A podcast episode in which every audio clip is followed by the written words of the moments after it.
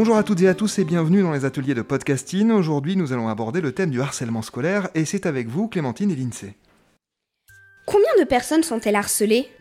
Selon le ministère de l'Éducation nationale, 10% des élèves se font harceler. Qu'est-ce que le harcèlement? Le harcèlement, c'est une ou plusieurs personnes se moquant de nos complexes, apparence physique, handicap, couleur de peau, notre personnalité et des choses qui n'ont rien à voir. Quels sont les signes laissant apparaître qu'on est harcelé L'enfant ne veut plus aller à l'école, il veut être seul. Ses notes sont en baisse, il n'a plus confiance en lui et croit tout ce qu'on lui dit. Où peut-on être harcelé Le harcèlement peut être partout, dans les écoles, les collèges, les lycées.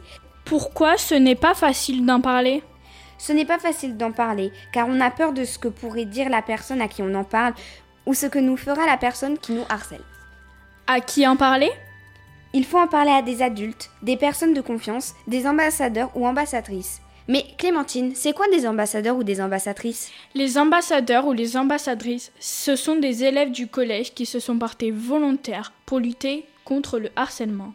Merci Clémentine. Ou même des amis de confiance qui seront chargés d'en parler à un adulte. Pourquoi en parler? En parler fera en sorte que l'enfant ne se fera plus harceler. Il se sentira mieux et la personne sera punie par la loi. Elle risque jusqu'à 3 ans et demi de prison, plus 7500 euros d'amende.